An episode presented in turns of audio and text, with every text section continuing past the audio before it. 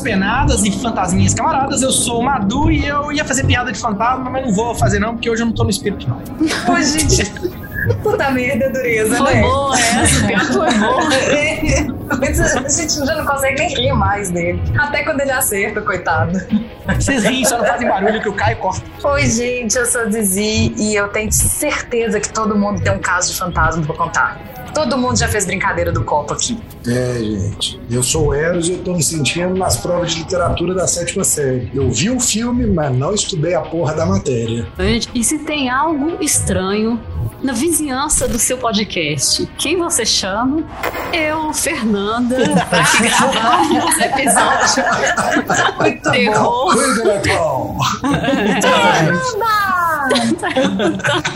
Oi, diretor! Muito bem, muito bem. A gente tá aqui no quinto episódio especial sobre monstros. Dessa vez, sem risada, mas com barulho de fantasma contra a regra. Nos episódios anteriores, falamos de vampiros, zumbi, bruxas e aliens. E hoje a gente vai falar de fantasminhas. E pra manter o padrão, a Fê tá aqui de novo com a gente. Ela é a alma desse episódio. Para fazer a análise antropológica das aparições, separamos alguns filmes que marcaram a temática e outros, como de costume, que a gente simplesmente gosta. Fica aí e ouve que tá de arrepiar os cabelos.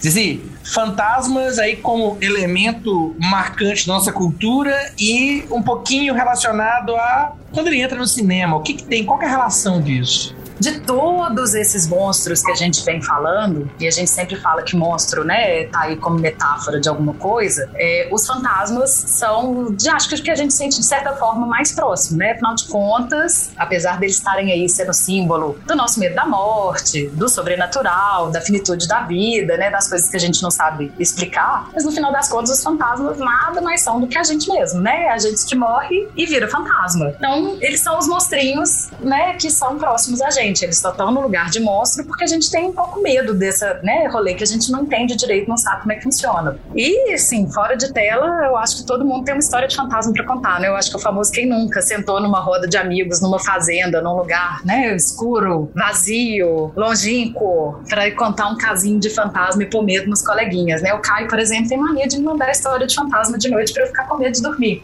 Enfim, e por conta dessa diversidade, eu acho que os fantasmas habitam aí o cinema de uma maneira muito diversa, né? A gente tem desde a Samara, que assustou uma geração inteira, né? E virou aí uma referência do, do, do filme de terror. Mas a gente também tem o Sam, do Ghost, que é aquele cara que é tão apaixonado pela esposa que vê que ela tá em perigo quando morre e não consegue ir embora desgarrado aqui para tomar conta dela. Só vai embora de verdade quando ele percebe que ela tá segura. Então a gente tem aí uma gama muito grande, né? De, de maneiras desse fantasma se apresentar nas telas, né? Da, de como eles são, né? De Sim. características e tal. Então a gente tem aí os assuntos inacabados, né? Essa recusa de enfrentar o desconhecido, apego ao mundo material, vingança, medo, solidão, tudo isso são coisas que motivam esses fantasmas e também faz com que eles entrem em todo tipo de filme, né? Eu acho que uma das coisas Sim. do fantasma é que tem muito. Eles estão em todo tipo de gênero, né? A gente falou aí de um romance, de um filme de terror, tão presentes na comédia, né? A gente tem fantasma para tudo quanto é lado. Filme infantil.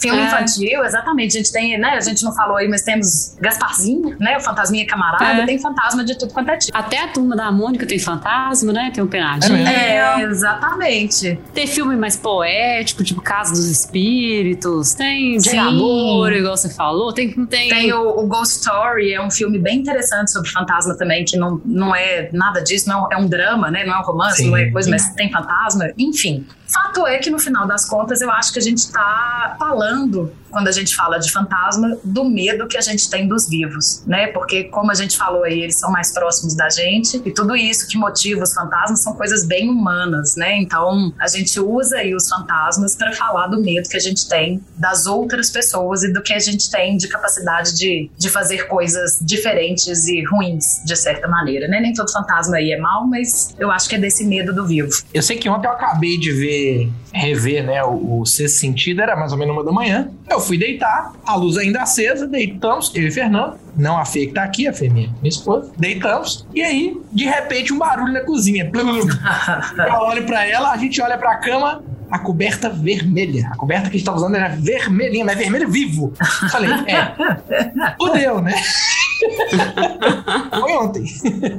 É, e é engraçado porque esses filmes, e tem uma coisa que eu acho que acontece muito em muitos filmes, né? E alguns desses aí, que sempre fica. Sempre não, né? Mas em alguns vários fica aquela coisa assim: ah, as pessoas estão imaginando. Esse fantasma, na verdade, é uma representação do medo delas e tal. Uhum. E isso acontece muito nos filmes, né? Então eu acho que quando a gente assiste isso, igual no seu sentido, você pode falar também, né? Tipo assim, só o menino que tá vendo o cara, eu dando spoiler aí nos primeiros minutos do episódio. Mas assim, então a gente fica com aquela. Gente, será que. Será que tá mesmo? E aí, assim, né? No, no filme você fica nessa impressão sempre, assim. Sempre não, né? Mas em muitos filmes tem essa dúvida. É um fantasma, é coisa da cabeça da pessoa. E eu acho que a gente acaba levando isso pra gente, né? No, no dia a dia, se vê uma sombra esquisita uma rajada de vento estranha, um barulho Sim. de madrugada de passos, que pode ser o, a tábua de madeira se instalando, né? Dá. É o jeito de explicar o que a gente não explica, né? No fim das contas. É, e na vida real a gente põe tudo na conta do fantasma, né? A gente não põe na conta do lobisomem, a gente não põe na conta Sim. do alienígena. Bom, do alienígena algumas pessoas põem, mas de maneira Tipo. geral, a gente põe na conta do fantasma, né? Você não acha que é um vampiro? Ou é fantasma ou signo. Um, é, exatamente, é fantasma signo.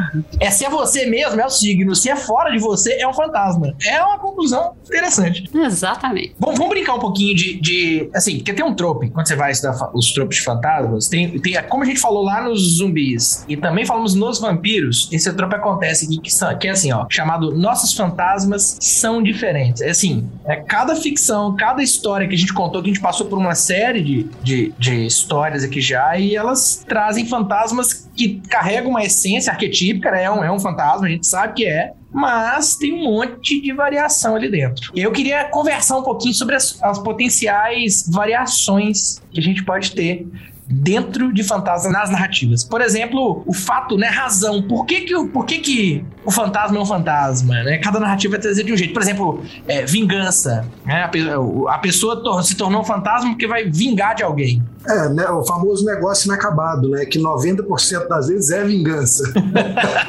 É. É. Eu acho que o negócio inacabado ele é bom porque ele é genérico o suficiente pra ele ser quase tudo, né? Pode ser tudo. Quase tudo se resolve em negócios inacabados. Negócio inacabados, ele dá uma motivação pro filme, né? Que assim, acabar com o negócio que tá inacabado. Sim, terminar a história, né? Vira a trama, né? Sim. Tem os fantasmas que não perceberam que estão mortos também. Tem muitos Tem também. uns que a gente percebe junto com eles, né? É, a gente vai falar de um, inclusive. tem aqueles universos, assim, que, tipo, simplesmente é assim que funciona. Você, Não tem vida fantasma. É. Você morre, vira fantasma, não tem mais uma certa explicação. O Ghost, ele tem negócios inacabados, né? Ele quer proteger a mulher, ele quer se vingar, Mas é o ele quer... amor, né? Ele tá ali por causa do amor, a mulher dele. É o poder né? do amor. É. O negócio acabar dele é o poder do amor. Poder do amor, aliás, outro aí, que, que segura muita Que é o gente. seu, inclusive. Tem muito fantasma nessa conta aí. Fantasma vivo. Se você tem medo de fantasma, evita muito café de manhã, tá? Porque tá cheio de espírito obsessor aí em cima da cesta. É, a culpa é do, ca... a culpa do café é o fantasma. Que é isso, eu inclusive fui esses dias numa sessão de desobsessão. Parece que tem umas coisas ruins andando junto comigo. Ixi. Não é a gente, não. Será que é eles que estão fazendo barulho no microfone, então, gente? Não, É não, possível, não é é. possível. É, no mundo dos fantasmas, os fantasmas estão fazendo essa obsessão falando: tem um cara ruim andando comigo. Tem um cara ruim me carregando, né? O que mais, gente? Razões pra ser fantasma aí. Ai, tem fantasma que tá por medo, né? Não sabe o que, que tem depois que ele cruza um determinado limiar, que também pode variar de um filme para outro, que é esse limiar, né? Tem, tem aqueles filmes, talvez de fantasia, né? O, o, mago que alcançou a vida eterna e ele morre e continua sendo um espírito. O elfo que continua sendo um espírito lá no Senhor dos Anéis, né? O, o... A força do Jedi, né? É o Madu puxando o, o, o os é, Jedi. Tipo, ele tá puxando né? pra falar de Jedi, né? gente, vocês estão colocando Jedi na minha boca. Que delícia. Que espadão. Enfim, né, gente? Muitas razões, algumas inexplicadas, umas misturando com as outras. E os poder, gente? Poder que fantasma tem também varia, né? De uma trama pra outra. Às vezes na mesma trama varia, né? É, como é o caso do Poltergeist, né? Cada hora é uma coisa. Não tem, tem uma, não é? uma coerência, Sim. não. É, o bom é que tem o Fred Krueger, né? Que é um slasher. Em compensação, ele entra no sonho de todo mundo igual um fantasma. Ele faz a galera sonhar e fode tudo. Ele machuca, ele fere. Mas ele, ele é fantasma? Ele é o quê? Não, ele não é um fantasma. Não sei explicar. Ele é uma entidade. É, mas a gente não sabe. Quando eu fui pesquisar a lista de filme de fantasma, aparece sempre umas coisas. Eu falo, gente, mas isso não é um fantasma. Então acho que tem, né? Um desses. Esse. O Evil, Evil Dead estava lá como fantasma. Zizi que viu aí por tempo. É. O Evil Dead nós estamos falando de demônio, não é fantasma, né? Pois é, eu acho que o povo, o pessoal confunde muito. Capiroto, capiroto. capiroto. A palavra agora é capiroto. Não pode falar fantasma, não, não pode falar demônio, é capiroto. Mas eu acho que no caso do Evil Dead, apesar de ficar lá falando que são capirotos, a forma como tudo acontece é muito semelhante à nossa ideia de fantasma, de possessão, de não sei o quê. Então eu entendo a confusão, assim, mas né, no filme fala que são, são demônios. Tá aí um poder, né? Possessão. A gente tem aí muitos fantasmas tomam posse do corpo. Até porque dependendo da mitologia, dependendo da mitologia que a gente usar, a possessão, ela, por exemplo, o cristão olhar pro fantasma, olhar pro demônio é a mesma coisa. Dependendo do, do, do, que que olha para eles, é tudo demônio. Então, depende da mitologia. Né? Ai, gente, eu gosto da coisa de voar, entendeu? Que é bem infantil. eu gosto quando eles mudam de forma. Eles podem mudar de forma, né? Porque afinal de contas a, a gente explica o, o pós-vida do jeito que a gente quiser, né? Então, assim, Pra que ter uma formação? Eu queria ser um fantasma pra poder mudar de clima. Ia ter ar-condicionado comigo o tempo inteiro, gente. Sério, friozinho. É, na verdade, quando o fantasma passa, a temperatura baixa, né? Então, Isso, é por isso que você tem calafrios quando ele passa. Tem alguns aí, dependendo da época, né? Que tem poderes eletromagnéticos, fazem interferência com eletrodomésticos a casa das pessoas, inclusive. Inclusive, cuidado com a sua televisão se ela estiver fazendo estática, né? Qualquer é, coisa. Ainda mais nos dias de hoje, né? É, se hoje em dia tiver, realmente. Estática, pode saber. Fuja da luz. Não vá para a luz. Agora vá para a luz. Não vá para a luz. O pessoal é meio indeciso a respeito dessa luz. E o que que limita um fantasma, gente? Assim, né? Prende o fantasma, ou, sei lá, por exemplo, o vampiro não pode entrar na casa se não é convidado. E o fantasma, quais são as limitações dele? Sal grosso, ah, é aí, hein, cara? O mesmo seriado. Vamos prender os fantasmas com sal grosso. Tem alguns que estão limitados a algum espaço, né? Ou ao espaço onde eles morreram, ou o contrário, eles não podem entrar em algum lugar, né? De, tipo, não pode entrar em igreja, não pode entrar lugar em religioso, né? lugar né? sagrado, né? De alguma maneira, terreno sagrado. O de você pode ficar na casa ou em Duna, né? Que eles vão para um deserto. Com é. e que tem até aquela minhocão gigante. Que tem é, o verme de Duna. Tá, e feito de stop motion. Verme tão mais bonito do que minhocão. E como é que fantasma se aparenta, gente? Assim, nas narrativas. Então, lembra, tem o fantasma clássico é o do lençol, né? Com dois furos no olho. Já adiantando as conversas, eu adoro quando os fantasmas dos fantasmas se divertem e aparecem no lençol e ninguém acredita. Porque é um trope tão batido é. que ninguém leva aquilo a sério. Eu, eu gosto deles em 30%, sacou? É tipo 70% de transparência. Quando eles estão meio é, transparentes. Aí tem o que ficam meio branco, né? Eles ficam transparentes, branquiçados. Tipo, Só tem cor né? Não tem cor, né? Pode ter cor. Mas se você for a Samara, você leva a estática da TV pra você, né? É, Ela é transparente e tem estática de TV ao mesmo tempo. E tem decomposição, que é outro tipo também. Fantasmas decrépitos, que, né, morreram. Eu vou aproveitar e perguntar agora, porque é tipo, já que eu tô na minha prova de sétima série hoje, a gente vai falar do chamado americano ou do japonês? Porque eu vi foi o japonês. Ah, e ela não chama Samara, chama Tomoko. É do japonês. é do japonês. Ela chama Tomoko. Ela chama Sadako. Sadako. Não, Sadako, isso é o é. demônio que prendeu ela, mas não, a menina chama Tomoko. Não, é a menina. Tomoko é a primeira que morre. É uma daquelas estudantezinhas. A Samara japonesa chama isso daí, que ela fala Sadako. Tá anotado aqui, Sadako, isso. Eu, olha, eu olha. vi essa semana, é. acabei de ver. É, eu vi filme. também. Só que eu vi ele entre as, três, eu vi entre as três reuniões, entendeu? Tava muito complexo. em japonês, velho, tava foda. É que assim, até porque não tem demônio naquele filme. Não tem demônio. Que demônio? Quem tá falando de demônio? Você falou que ah, Sadako é o demônio cara, que prende a menina. Não, mas o cara, o cara que matou a menina. É tipo o nome Sadako. É o pai dela. É. Não, o cara, o cara é tipo, é, é americano inglês, sei lá, o cara tem um nome tipo Richard, é um nome bem esquisito, assim, bem normal, na verdade, né? Não tá esquisito confuso, pro filme. Gente, acho que nós assistimos o mesmo filme, não, vocês têm certeza. Tem. Eu tenho certeza. eu também. Sadaco. Tá vendo? Essa é a parte da prova que eu ia errar todas as questões. E nesse caso, eu tava falando da Samara mesmo, porque a gente hoje vai falar do filme japonês, mas eu tava fazendo a referência ao filme americano, porque a Sadako não tem estática como a Samara. É, não. A Sadako, quando ela sai da TV, ela é um fantasma normal, ela tem a aparência de uma pessoa, inclusive ela não tem nem transparência, que eu me lembro. Mas a Samara, ela tem transparência, ela carrega aquela estética de fita VHS no, no corpo, né? Aí, no caso, é a Samara mesmo. A Sadako, a gente nem vê a cara dela, fica só o cabelo. A gente vê só o olho, né? E depois um olho revirando. E a falta de unha, que me dá muita agonia. Tá, a falta é. de unha me perturba um pouco. Nossa, me é perturba o mesmo filme, muito. É, é o mesmo filme. É. Ah, então é isso, é a unha. A unha provou que a gente viu a mesma coisa.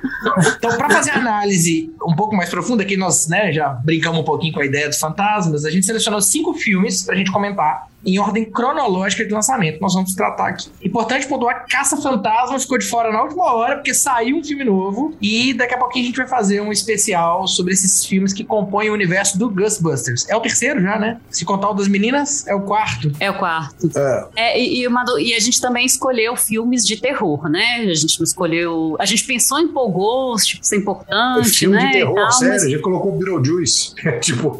mas é terror. Mas Beetlejuice é terror. Ele tem coisas nojentas ele é um terrir, né? É. O Beetlejuice é um terrir, ele tem uma leveza. Mas a gente escolheu fantasmas, a gente tentou escolher fantasmas mais assustadores. Que é o que a gente quer é falar aqui. Né? Na série Monstros, a gente tá escolhendo os fantasmas mais monstruosos e não os Gasparzinho. Red Rum! Red Rum!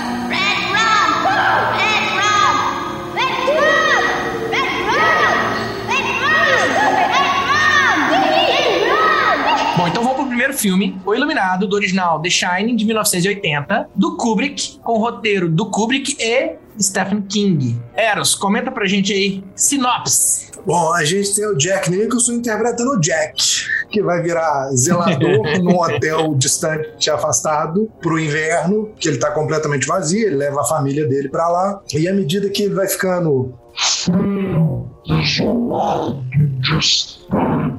ele vai dando uma surtadinha de leve. E ele começa a é, ficar meio perturbado mesmo, né? E ele vai ficando agressivo, perigoso. E, tipo, ele começa. E o filho dele começa a ter visões de coisas que aconteceram no passado dentro daquele hotel. E isso vai levando a insanidade total, assim, do filme, né? Tipo, do cara perseguir a própria família e querer matar todo mundo. Ele tá literalmente possuído. E é um filme bem legal. Sem contar que ele é o escritor, né? Ele tá lá digitando insanamente, digitando calhamaço de folha. Na verdade, ele pega o trampo lá com a desculpa de ele vai se isolar para escrever, né? A obra-prima dele. Ele vai ter tempo, vai ter espaço, não vai ter como, vai ter porra nenhuma. E ainda vai ganhar o dinheiro por fora, porque no fim das contas, ser escritor não deve ser a coisa mais fácil do mundo. Só que a coisa meio que vai pro sul, Gente, né? vamos ser sinceros. A gente fica subentendido ali que ele é um cara que não tá conseguindo emprego emprego nenhum e ele topa aquilo porque ele precisa de uma desculpa para ele fingir que ele tá escrevendo alguma coisa. Desde o começo do filme, é, né, que tem uma, uma sim, coisa sim. ali de tipo, essa é a minha última esperança aqui, porque, né, fica, a gente não conta o que que é, mas a gente entende que tinha um cargo de professor que não tem mais, que ele tá topando qualquer coisa, né. Tinha Eu, problemas com bebida, né, que é. parece que ele, se, ele melhorou. Mas tem sim. uma coisa também dele ser escritor que é, assim, 70% 90%, para ser generosa, dos personagens principais do Stephen King são escritores, né? São alter egos dele. então, a maioria. É tristeza de sentar para tomar uma cerveja com o Stephen King, né? Porque se ele ficar muito doido, o potencial que ele tem de fazer merda de noite é terrível.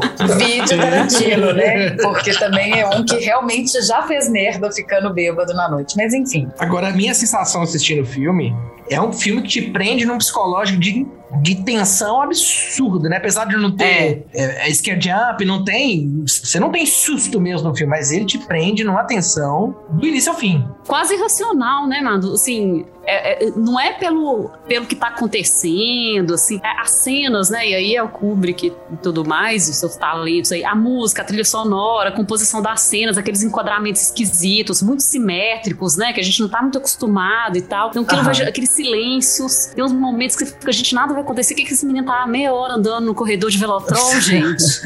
e aquilo dá uma agonia, né? Aquela câmera tá. baixa acompanhando. E você assim, vai dar merda. É, aquele menino solto naquele lugar gigantesco. Nossa, é. Bom, mas aí é que tá, né? A gente também já puxando um pouco, né? Fazendo spoiler do, do, do próximo filme, mas a gente tava comentando antes de começar a gravar que todo mundo achou o Poltergeist um filme um tanto quanto datado, né? E problemático. Eu assisti o. reassisti o Iluminado logo depois de reassistir o Poltergeist. O Poltergeist Nossa. eu vi uma vez lá atrás. Então, o contraste do que, que é um filme datado, de um filme muito bem construído, ficou muito visível para mim, né? Porque Nossa, assim, você deve ter achado lindo filme, né? Mais lindo que ele é. É, é ele é mas ele é muito foda, né? Ele é ele um filme, é. assim, que é isso, que a Fê falou, né? Tem aquela câmera, tem aquele ah, puxando aí. A gente não pôs ele como trope, né? Mas, enfim, tem o, o, o, os ângulos, tem aquele ambiente que, mesmo dentro daquele hotel gigantesco, é, é, meio labirinto, né? Ele tem umas conexões, assim, que não fazem muita forma, né? O, o Kubrick brinca muito, é, agora sim, puxando um trope mesmo,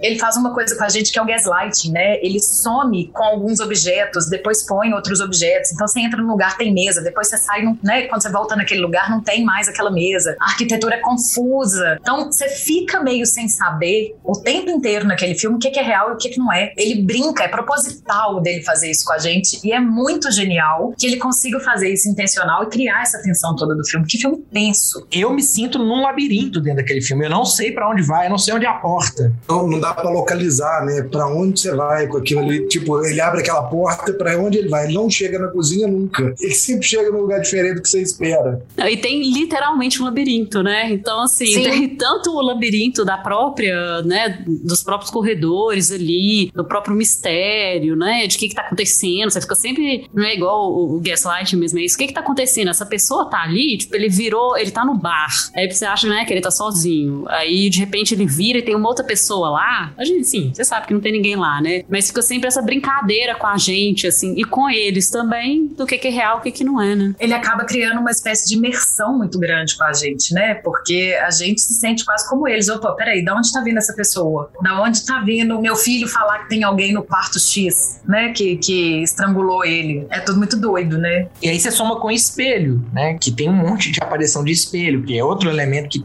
te dá uma atenção do tipo, vai dar merda, vai aparecer alguém. E aqui ele tem um, um trope que é o símbolo do arco, né? Ele, ele, o espelho, ele marca o tempo inteiro. Quando o, o Grady, né, que é o, o, o mordomo, né, o, o, cara que, que trabalhava lá anterior, sei lá, você dá pra falar que ele é um mordomo. Ele não é mordomo, ele tinha o mesmo cargo que o Jack Nicholson é, tem, né? Sim. Ele era o guardião daquele hotel durante o inverno. Ele era um quebrado. Mas ele disse que não. Ele disse ele que sempre que foi o Torrance. É, ele disse sempre foi. E sempre aparece os dois, tem espelho na cena. Então, brincando com a ideia de que era ele, né, desde sempre. De que um é o outro, né? É. De que, acho que brinca com a ideia de que é, bom, não fica explicado isso, né? Mas é uma reencarnação, é uma possessão, né? É, enfim, mas tá ali subentendido que tem um, um reflete o outro, né? A atitude de um, o caminho de um, a vontade de um reflete a do outro. E isso dá um cagaço, né? Porque a gente sabe que o Grady é, tipo, o cara que matou a família toda. Desde sempre, né? E...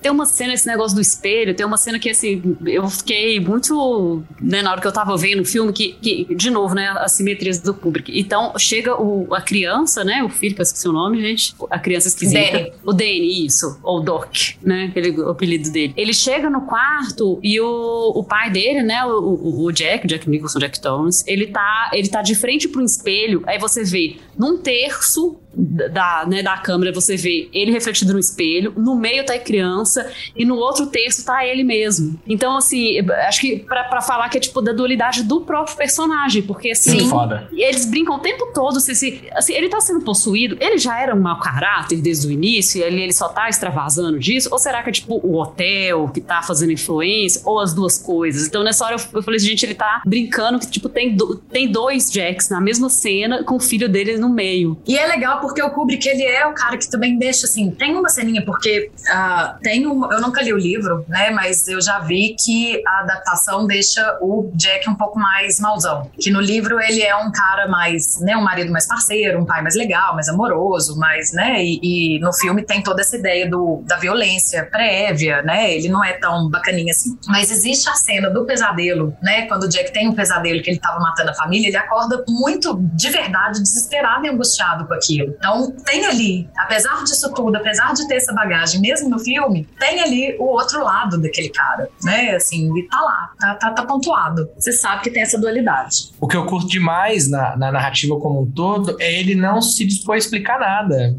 É, muito pelo contrário, ele tinha de pergunta. O final, por exemplo, né? Que no final já não bastasse aquilo tudo que acontece, ainda tem aquele close na, na, na fotografia, né? Na parede, e aí Aham. mostra a imagem do Jack, tipo de 100, sei lá quanto tempo atrás, 100 anos atrás, né? Num baile de muito tempo atrás. E aí você fala, que merda, né? O que, que é que tá rolando aqui? E acaba. e é isso aí. O que diabos aconteceu, né? E ele não explica nada mesmo, né? Assim, ele não explica quem é a, a, a mulher do quarto, né? X. Sim, Quem cara, são as gêmeas que não são gêmeas? Não, essas estão explicadas, né? Essas Essas estão são as únicas que a são gente conhece. É, que é a filha do cara que o cara matou, né? Mas assim, Não, gente, quem que é aquele urso pagando boquete que, que no é quarto? urso? Que coisa incômoda aquilo. Essa, hora- gente, quando eu vi esse filme a primeira vez, eu devia ter, sei lá, uns 20 anos. E eu lembro que eu vim em casa com, mi- com minha irmã e tava assim, tipo, de tarde, nem tava de noite assustador. E eu lembro que eu tava em casa, eu chamei minha irmã, pedi pra ela ficar comigo, porque eu tava muito assustada, de assim, de aflição, sabe? É muito aflitivo. É. E, foi na,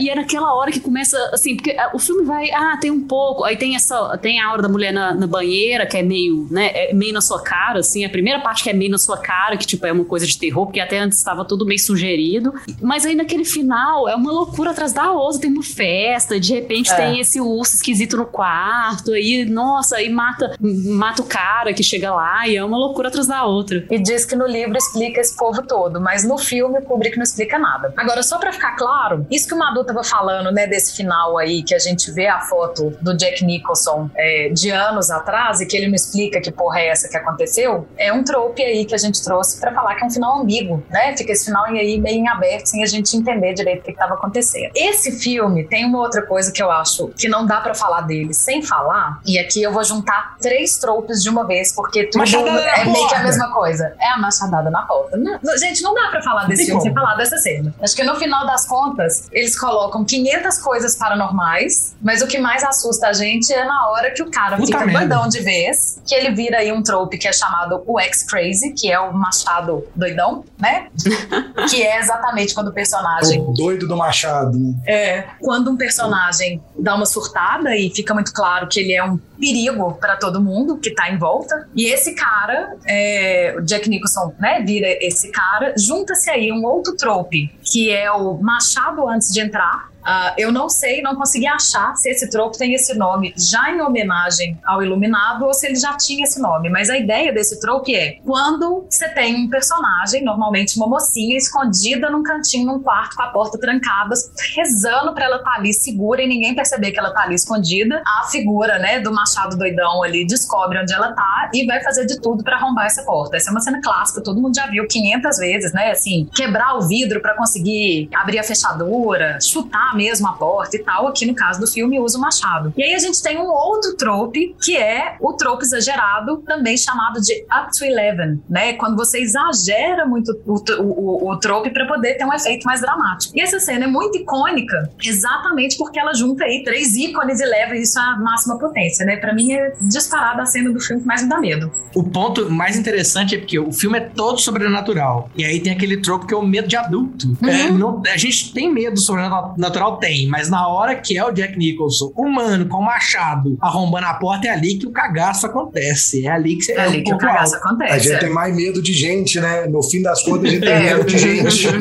gente viva. Agora, uma curiosidade divertida, a gente andou até falando desse trope, que é a vida real escreve enredo, né? Coisas que acontecem na vida real que acabam mudando um pouco aí o plano do filme. Diz que eles tinham feito, que a intenção era que ele, tipo, só chutasse e quebrasse a porta mesmo. Só que o Jack Nicholson tem treinamento como bombeiro voluntário. Então ele quebrou a porta rápido demais. e aí resolveram criar toda essa história do Machado só porque ele, no, no, no, chute, no corpo ali, ele tinha quebrado a porta muito rápido. E virou a cena mais icônica do filme, né? Mas também, né, colocar a porta do Chapolin pro Jack Nicholson quebrar e foda. não dá mesmo, não. Tem uma, mais uma coisa que torna ela icônica, que é a fala do Jack Nicholson, que é um, uma improvisação, Here's né? Johnny. Isso, é uma improvisação improvisação. E é uma improvisação. Você pensa do Stanley Kubrick, que é um cara super rigoroso, que, tipo, o pessoal tem que seguir cada linha do que ele faz. E, né, tem que filmar a mesma cena mil vezes. E essa improvisação foi tão foda que passou pelo crivo do Kubrick e ficou no filme, ficou uma fala legendária mesmo. O Jack Nixon é o cara de mais crazy eyes do cinema, né? Tipo, você olha pra ele já tem crazy eyes. Então ele tem cara de maluco, é. Ele tem muita cara de maluco mesmo. Eu nunca vi um filme que ele não faça maluco, na verdade. Bom, mas e, e, aí o contraponto, né? Tipo, de a vida real escreve o enredo, é a adaptação covarde, né? Que na vida real o livro, a, a mulher dele, a Wendy, ela não é aquela vítima que é no filme, né? Ela é uma mulher mais forte e tal, só que o Kubrick entende que é muito melhor, até por, por causa do terror, colocar ela como um personagem mais frágil. Sim. Até porque se ela levasse a cabo e ela fosse uma mulher mais forte, ela não ia ter aceitado continuar casada com o marido abusivo, quebrou o braço da porra do filho quando tinha 4 anos de idade, pô, pelo amor de Deus. E aí realmente o contraste dá uma tensão maior no filme, né? Assim, apesar de, de, de, de eu particularmente gostar da ideia de realmente existir uma mulher ali que se defendesse um pouco mais, que fosse menos donzela em perigo, eu entendo que o contraste ali é, é favorece o filme, né? O construir o medo. É, mas talvez no livro, não li o livro também, mas como fala, né? Vocês comentaram até que no livro ele é menos. É, o, o, personagem mesmo, Jack Torrance, ele é menos mal, assim, desde o início, né? Ele não é. Uhum. Ele, é ele, é mais parceiro, né? Reza a lenda que ele é mais amiguinho, ele é mais marido. É, então faria sentido eles, é, é eles terem uma essa, essa mulher forte e tal. Talvez o acidente com o filho tenha sido realmente um acidente, ficava meio dúbio. E aí, provavelmente, né, até pegando que geralmente os personagens do Stephen King são alter egos dele, eu acho que ele não se escreveria um cara filho da puta desde o início. Uhum. Ele deve, realmente deve ser um cara que foi possuído. É, foi ficando, é. Possuído pelo espírito do hotel. Só que aí a gente pega o Kubrick, né, que gosta de uns personagens mais dramáticos, vi de Laranja Mecânica, e coloca o Jack Nicholson e junta tudo, né? É, então, tipo, o cara fica mais mal, a mulher fica mais fraca e pronto, o circo tá armado. E a criança mais louca. E se ele toma a decisão de colocar esse personagem do Jack Torrance mais babaca, digamos assim, desde o começo, ele tem, se ele tem uma personagem feminina mais forte, né, naquele momento, você tem aí uma coisa tipo isso, a gente olhar aí e fala assim, gente, mas ela não estaria casada, não, não funciona, cara, é, não né? Funciona. Então eu acho que uma escolha puxa a outra, né? Se ele vai fazer o Jack Torrance mais desse jeito, faz mais sentido ele usar uma personagem mais fragilizada. Gente, e os fantasmas? E os fantasmas do filme? Pois é, mistério profundo, assim, porque. Não, tem. Eles estão dentro do Jack Nicholson, velho. tipo. ah, não, porque o, o, o, o, Doc, né, o filho, o Danny, ele vê também, né? Ele vê as gêmeas que não são gêmeas. Tem coisa que indica que tem coisa externa, né? É, tem coisa. E, e, assim, chega num ponto que não dá pra você falar também, né? Que no começo dá pra você falar que ah, eles estão vendo, tá dentro da cabeça deles, mas no final das contas, eles, né? É, eu, eu, acho que esse é um filme que tem uma cena que te dá muito a entender que não é só loucura, né? De ninguém, que é a hora que um fantasma realmente manipula a porta e tira o Jack Nicholson de dentro do lugar onde ele estava preso, que só tem fechadura pelo lado de fora. Então, que tem coisas paranormais acontecendo, esse é um filme que deixa isso muito claro naquele momento, né? Mas eu acho que a própria premissa, né, gente? O filme chama Iluminado fazendo referência ao menino que tem ali uma capacidade de ler pensamentos, né? De comunicação com, com, com o outro, com ele mesmo, né? Até. Gente, e o Tony, hein? O Tony é um fantasma? O Tony, que é o menino que mora na boca dele? Vou te dar um spoiler do livro, que no filme não explica, Ah. mas no livro é ele mesmo mais velho. Gente. Então tem viagem temporal também. Confuso, né? De volta para o futuro. De volta para o futuro mental.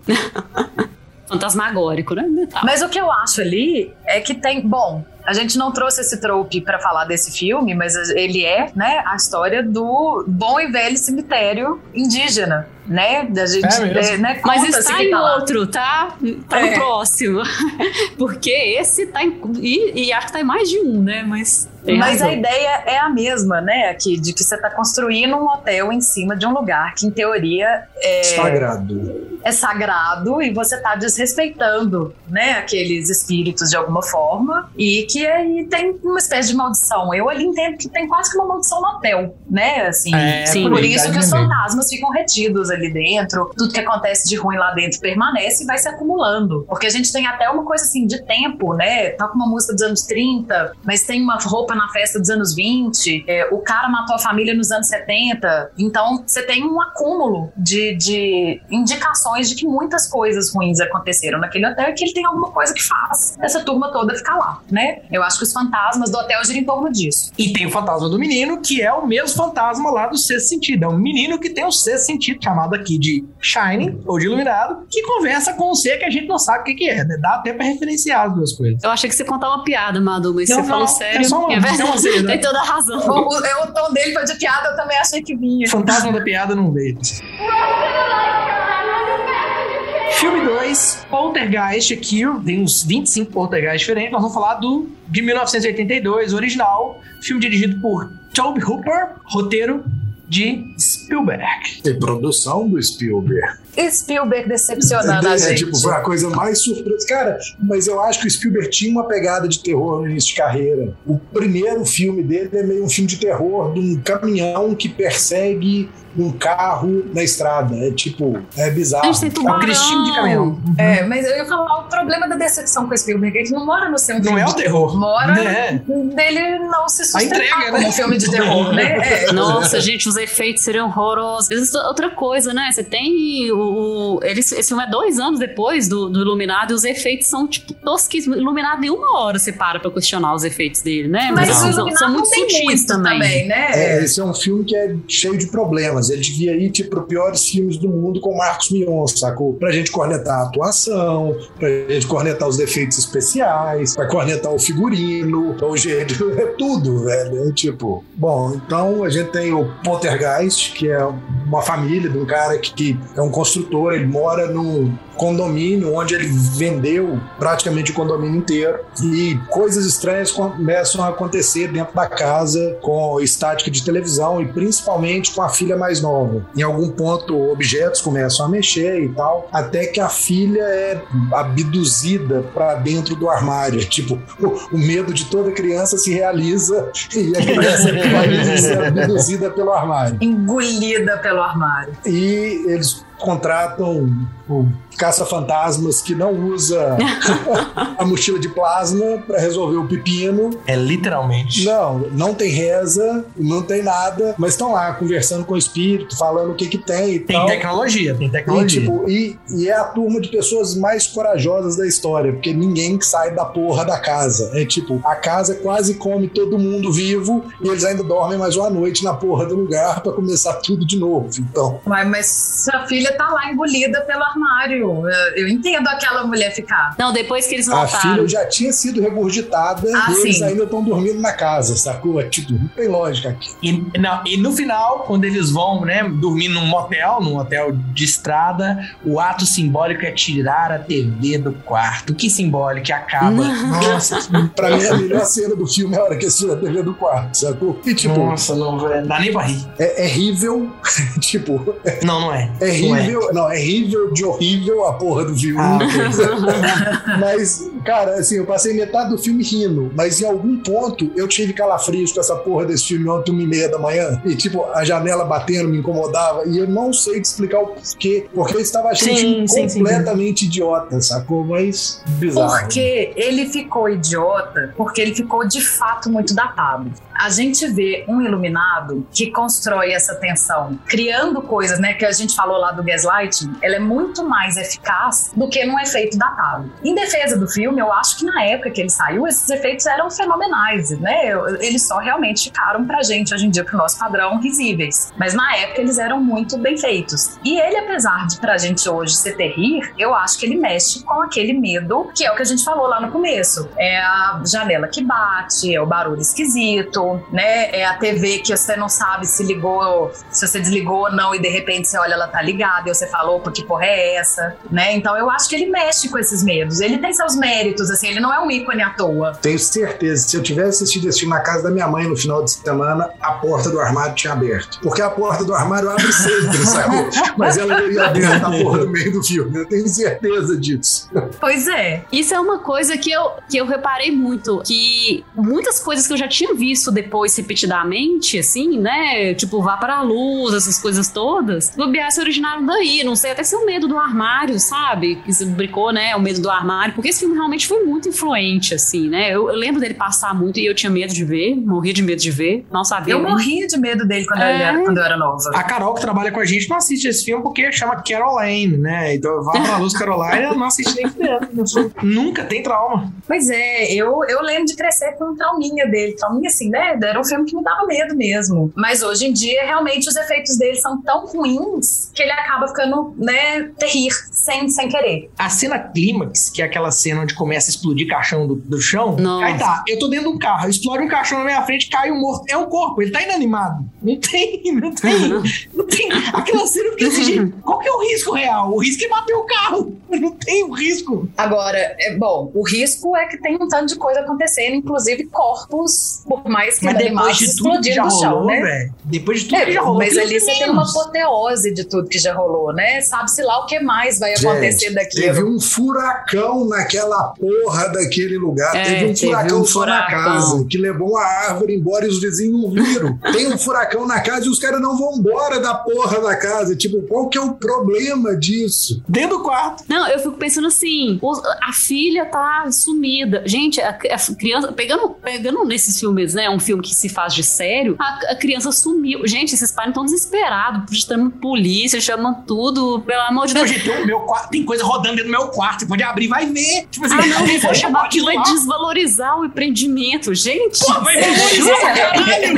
Beetlejuice mostra isso. Agora, ele é um, um filme bem filho da sua época, né? É, é engraçado que assistindo ele, eu lembrei muito de quando a gente falou do Bruxa de, Bruxas de Eastwick, que ele tem essa mesma história, assim, de ter uma apoteose gigantesca e que tudo é levado pra enésima potência, né? Não, não, não é uma coisinha discreta. Você tem que, né, explodir efeitos na cara de todo mundo. Isso eu acho que é, inclusive, quando o cinemão americano ganha essa cara de, do que a gente hoje chama de cinemão norte-americano, né? Assim, é- vem bem dessa época. E isso estraga o filme para os padrões da gente de hoje em dia. Eu acho uma pena, mas não não tira o mérito do que ele foi na época, né? Só, só eu acho que tem essa- esse lugar, né? É, é- é o que, você, que a Fê falou, assim, tem um tanto de filme que repete, tem um tanto de coisa que acompanha a gente, É, né? o filme podia ter acabado antes de virar cinemão, né? Tipo, na hora que eles recuperam a menina, o filme Aham. podia acabar ali que o, o filme entregava. Aí não, tem aquela megalomania e aquela falta de bom senso de dormir mais uma noite naquele pesadelo, sacou? Tipo,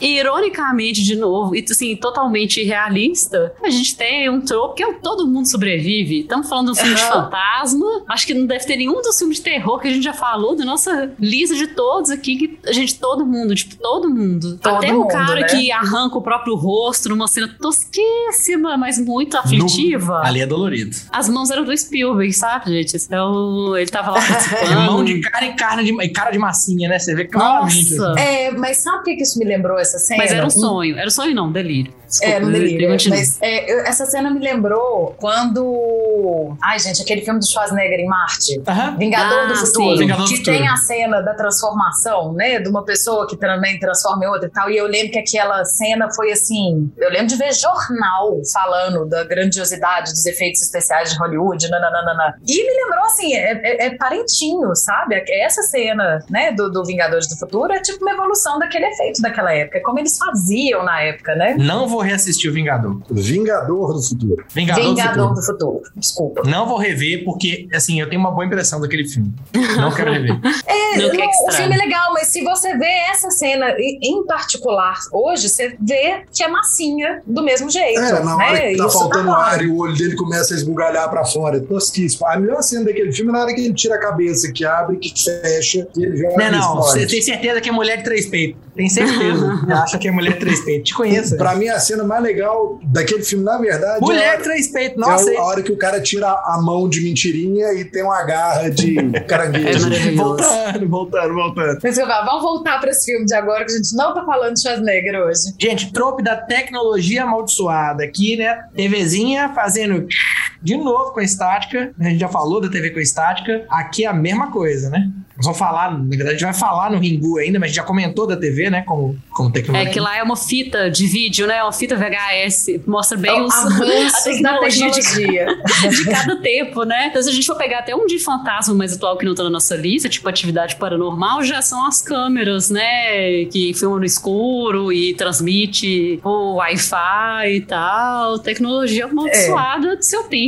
No futuro teremos o que? Hologramas? Tem uma coisa aqui que é legal de contar pra quem é mais novo, que talvez essa turma nem Conta pra saiba. mim, Zizi. Não, você, bom, não sei se você chegou a pegar essa época. Antigamente, a TV, ela não tinha uma programação da madrugada, ela ia Ah, tipo sei até meia-noite, uma hora da manhã. Então a coisa da estática na noite vinha porque a programação acabava e ficava estática até às seis da manhã, cinco da manhã, quando começava a passar a programação de novo. Tanto que é exatamente o que acontece, né? Toca o hino, É. tem a imagem do Cartas de Yojima lá, e na sequência, estática, até esperar seis horas da manhã o programa do SBT. Telecurso 2000. Então a estática vinha de uma coisa, né, como eu disse, meio natural, assim. Dormi e acordei com a estática, ou eu realmente desliguei a televisão, dormi e essa estática ligou sozinha. Mas ela acontecia, ela não é uma coisa, né, fora de contexto. A ideia do cemitério volta, né? Só que agora não é o cemitério indígena. E, e tudo poderia ter sido evitado se colocasse os filhos para dormir no horário certo. Né? Uma criança daquele tamanho tinha que ficar assistindo televisão de madrugada, gente. Para, Ah, é. né? Aí, É, mas a gente aí. vê no filme que ela acorda, ela é acordada pelos espíritos pra ir lá bater papo com a TV, né?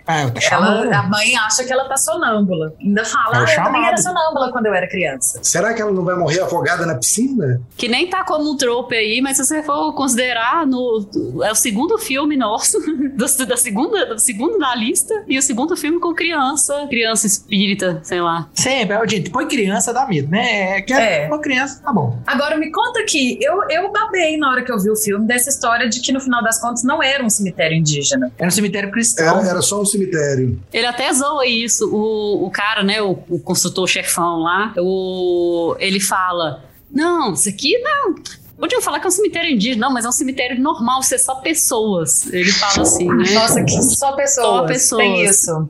E aí depois você descobre que eles tiraram só a lábia. Eles falaram que eu A transferi lápide. o cemitério, mas na verdade eles tiraram só as lábias e deixaram os caixão tudo É um lá. respeito muito maravilhoso, né? Eu vou te contar. Isso tem cara de coisa de brasileiro, né? Tipo, vamos fazer uma obra aqui, a gente muda o cemitério, aí leva só a lápide, constrói em outro lugar, e os defuntos ficam tudo embaixo. Não tem osso mais, já venderam tudo. Agora aqui, é, eu esqueci de falar isso quando a gente estava falando do Iluminado, mas tem toda uma, uma ideia, assim, que paira, inclusive, de que ele é uma crítica aos maus tratos, né, à cultura indígena do- dos índios norte-americanos, né, exatamente por falar que construiu, né, toscamente o, o hotel em cima e tem a coisa do hotel ter uns vitrais que foram né, feitos por eles ou que têm motivos né, é, indígenas e tal, e tem um momento que alguém joga uma pedra, quebra o negócio. Então, ele tem essa crítica também. A gente falou do cemitério indígena aqui, lembrei de falar disso do outro. E, gente, igual o Madu falou, né? Eu tinha uma amiga que chamava Carol e todo mundo zoava ela disso e eu não sabia que era desse filme. E na hora que eu vi no filme, falei, ah, então daí que vem a zoação do Carol. Eu mandei a foto da eu mandei a foto pra Carol na hora da legenda. Vá para a luz, Carol. Ah, eu tinha uma amiga que toda vez que ela queria que a gente fizesse, tipo assim,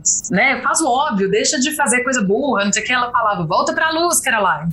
E o, o dizer o nome tem, tem, vai até mais além quando a gente vai pra fantasma, né? Você tem que invocar o Beetlejuice pelo nome, É, você tem invocar o Candyman pelo nome, e aí, né? De novo, né? O nome aparecendo num contexto de fantasma que é diferente, né? O nome da menina. Até a noiva do Bonfim aqui em BH, você tem que chamar ela pelo nome, a meia dúzia de vezes.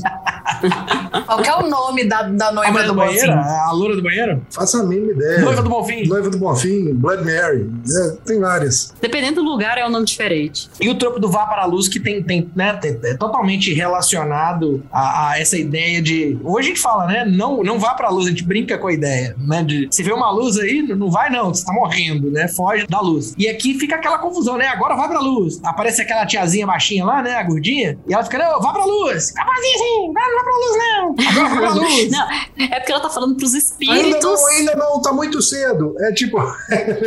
Não, ela falou pros espíritos irem pra luz, mas a Caroline não ir pra luz, porque senão ela morria. Aí fica Ela, uma não, ela gritando. precisa ir pra luz para poder guiar os espíritos e elas, ela tem que chegar Ela tem que ponto conduzir os espíritos pra luz, mas não pode entrar. A mulher é igual o ET É, Bilu, gente. ela tem que parar num certo ponto pra voltar. Ela tá igualzinho manobrista da A savana. mulher é igualzinho o ET? Bilu, ela, faz, ela fala agudo. Vá para a luz, procura conhecimento. Lembra Ela me lembra os, os Umpa Lumpas do Tim Burton. Parece. Aquela voz fininha, puta merda. E por falar em Tim Burton, Beetlejuice.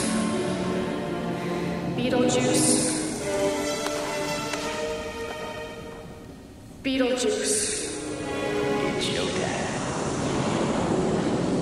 Vamos pular de filme. Os fantasmas se divertem. O Beetlejuice ou Besouro Suco, né? Besouro Aqui, Suco, Direção e roteiro do Tim, Bu- do Tim Burton, filme maluco de Tim Burton. Beetlejuice, Beetlejuice, Beetlejuice. Amanhã eu conto pra vocês se deu certo. É na hora, é na hora, senão pareceu bom. É, bom, a gente tem um casal, né? A Barbara e o Adam Maitland, que vivem numa cidadezinha do interior. O sonho americano. Ele vive o sonho americano, numa casa gigante, com a vizinha pentelha, que quer vender a casa deles de qualquer forma, porque eles são só os dois, eles não têm família, não têm filho, etc. Eventualmente, eles acabam morrendo no acidente de carro, se afogando, e a vizinha maldita vende a casa para uma família de Nova York, ou sei lá de onde, estranha, e a gente tem a Winona Ryder gótica, Children, né? criança gótica. Papai estranho, capitalista, mamãe metida artista, que anda com um guru a tiracolo e vão redecorando a casa e resolvem ganhar dinheiro com as coisas fantasmagóricas que o, o casal tenta fazer para expulsar eles da casa, porque vira uma coisa um tanto quanto bizarra a la Tim Burton. Tentando uma ajuda para espantar os turistas da casa deles, eles contratam o Beetlejuice.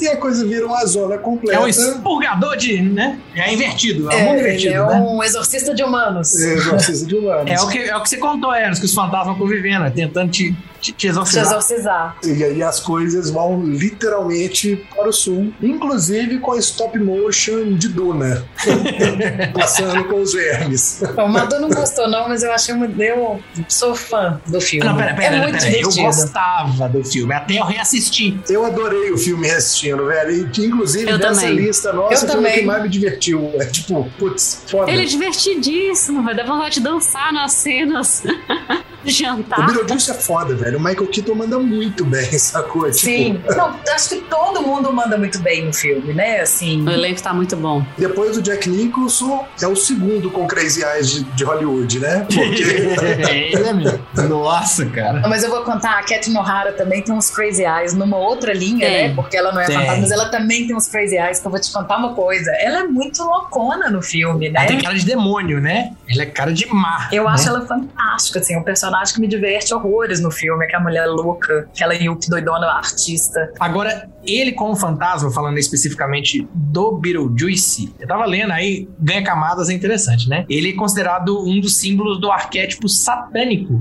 Apesar da gente estar falando de fantasma, ele é a coisa mais próxima de um satã, no sentido de vida após a morte. Tudo bem, ele é fantasma, mas as- associando ao satanismo. Ele é indicado como tendo trabalhado para burocracia celestial, né? Ele era o cara lá que, que cuidava, depois ele se demitiu e se tornou um autônomo, que é esse Bill Se demitiu o caralho, ele foi banido. É. banido pela chefe dele, sacou? ele conta que ele se demitiu pra abrir uma empresa. Mas a chefe dele fala que baniu ele, sacou? E tipo, não pode nem falar o nome do cara. Mas, mas é interessante, porque é, esse é um ponto, né? É o demônio caído, que foi expulso. Ele, ele é É convidado. um Lúcifer, gente. Nunca tinha me Ele é o tocado.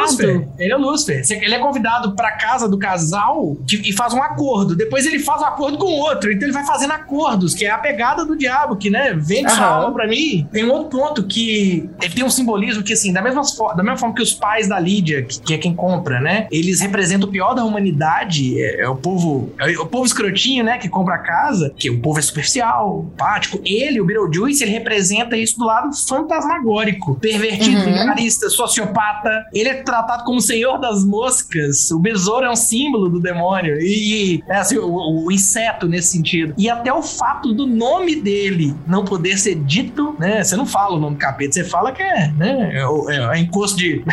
Como é que é? É o capiroto, Mochila né? de É mochila criança. de criança. Você não fala o nome dele. Então a ideia é isso, assim. Ele não consegue falar o nome dele próprio, porque você, quando você fala o nome de um demônio, você ganha o poder sobre o demônio. Que é bem referenciado. Gente, eu tô chocada que eu não tinha me tocado de nada disso. Na hora que eu li isso, Eu tem mais não. coisas, assim. Na que eu fui lendo, eu falei, putz, que bacana. Total, total. Não, é tipo Camadas, uma né? brinca... é uma brincadeira com isso tudo, né? Ele, ele É? pega isso tudo e usa de uma forma Tim Burton, assim, de uma forma caricata, le- levada ao extremo, mas ao mesmo tempo. É engraçado, porque é um caricato que não é tosco, né? Não, ele é um caricato leve, né? Ele é pra trazer leveza e humor e tal, mais do que qualquer outra coisa, né? Temos aqui o típico trope de fantasmas, né? Casa assombrada. Podemos falar que o Veluca Hotel também é uma casa assombrada, mas enfim. O, o- o- não é o Beetlejuice que assombra a casa, né? O povo que não queria que vendesse a casa que acabou de morrer. Então é meio. É, um- é uma brincadeira com a essência da. Ela é assombrada pra quem comprou e pra quem morreu, né?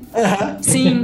A diferença é que a gente tem essa inversão. A gente torce mais pra quem morreu, pro fantasma ficar com a casa, do que quem comprou. E no final dá tudo certo, gente. Todos ficam morando juntos e felizes. Mas o melhor do filme, pra mim, ainda é a repartição do céu, sacou? Tipo, a repartição de onde que é. Tá, que é ótimo. puta que pariu. A gente aqui é muito maravilhoso. A fila de espera. Eu estou aqui há 377 anos esperando a minha vez de ir pra resolver o meu problema. Aí ele senta e pega o número um, né? Não, e você morre e ganha um manual dos mortos, né? E, e- e, a- normalmente eu adoro que tem aquela brincadeira de. aquela crítica, né? Essa coisa da burocracia, que é assim: tá tudo lá no manual. Eu, tipo, não tá! Eu já li o manual e não tá lá, me ajuda, me explica. Não, tá lá no manual. Ô, Zizi, eu lembrei do que gente fala, né, de alguns filmes que tem um trope, que é o Aham. está no manual, né? E, e- e nesse filme, ele- o está no manual no está incluído no, no filme, não é uma coisa assim, pra gente, É pra verdade. gente espectador, é pros próprios personagens deviam ter que ir lá no manual ver o que que tá lá. É, a diferença é que no manual deles não tem porra nenhuma, né? Não diz Tipo, nada. Eles não conseguem achar nada que precisa do manual. A, a parada do Beetlejuice, o que ele queria, né, como motivação, ele, ele é o Big Bad, ele é o vilãozão da história. Muito claro, apesar dele ter, é, que é o trope, né, o vilão que, que assume o nome do filme, ele, o objetivo dele é casar. Não é muito explicado isso não, mas o objetivo dele é casar com uma mortal, e se ele casa com a mortal, ele pode viver no mundo dos vivos indefinidamente. Ele se torna ali capeta na terra, né? Sei lá o que ele se torna. Ele vira o máscara, será? Deve estar explicado no livro, mas tá tudo no Tá no manual. É porque, assim, se você olhar bem, ele tem um funcionamento muito diferente dos outros fantasmas, né? Não, não explica por quê. Ele não, ele não é o fantasma normal. É, mas não explica o fantasma normal do filme também, né? Tem até Não, o, o, o invisível. Quando que eles são invisíveis, quando que eles não são? É a força do pensamento? Ora, sim, eu sou invisível, aí eu faço uma cara, né? Eu sou invisível, eu construo uma cara pra assustar, mas é invisível. Então, porra! É, se, ele coloca, se ele coloca o lençol, o lençol fica pairando, mas se ele tá de roupa, a roupa não fica pairando. Enfim, né? Assim, eles são invisíveis para as pessoas normais no início, eles ficam lá tentando assustar e não conseguem, e aí não explica porque de repente eles conseguem assustar. Enfim, deve estar lá no manual também. Deve estar lá. Agora, também, de É novo, outro- pra ah. gente. É isso que eu ia falar, pra deixar aí clarinho: invisível para os normais é um trope, e o agora você deve se casar comigo, que é o que o Madu tava falando, né? Da motivação do Beetlejuice, também também é um trope. Nesse caso do Invisível pros Normais, a gente sabe que é o trope, porque tem a, a Winona Ryder lá, que é a anormal, e ela enxerga. Né? Então, né? A gótica, o que que, que define, né? Se você é gótico, você vê, né? É só ser gótico. Gótico é anormal, é isso. Góticos e emos, né, Ceci? Fica a crítica. Agora, tem uma coisa aí do, do, do funcionamento do Beetlejuice que eu acho que fica muito claro, que é o fato dele ser inescrupuloso, né? Fica meio subentendido pra mim que o potencial de fazer aquilo tudo, todos eles têm. Só que ele é o inescrupuloso que passa uns limites aí do que seria tolerável, respeitável naquele ambiente. Isso pra mim sempre foi uma coisa que tá E ele ali. tem vivência, né, Zizi? Ele tem vivência, sabe? Dá a impressão que o cara ele conhece, ele sabe os traqueiros tudo, né? O que, que tem que fazer, como é que pode fazer. Ele é o capiroto dos fantasmas. Foi isso. Agora, gente, quando eu era na época desse filme, né, a música fez sucesso de novo, né? E tinha uma propaganda do Babalu Banana. Pra quem é muito novo, Babalu eram chicletes. Com recheio. Mas toda vez que fala nesse filme, eu não consigo não lembrar do. do- Oh. Não. Meu Deus, fui transportada diretamente para os anos 80. pra infância, né? Nossa, senti até o cheiro do babalo banana Eu também, assim. eu sinto, eu não consigo desassociar o filme do Babalu Banana. Ele era horrível. Ó, gente, a Babalu Banana era muito ruim. Gente, desculpa, é a mesma essência usada na cachaça de banana hoje. É a mesma, é a mesma. Qualquer coisa de banana. Não, mas o Babalu Banana, ele durou 5 segundos de tão ruim que ele era. Os outros Babalus eram gostosos, mas o Banana não dava, não. Ele era muito ruim. Não, gente, o único Babalu que prestava era o de Tutti Frutti. Gostos, Que era o gostos. primeiro, era o rosa. Não, De o de uva era muito também. ruim, velho. Eu gostava do de melancia. Hum, gostou. Gostava de Uevitos. Aí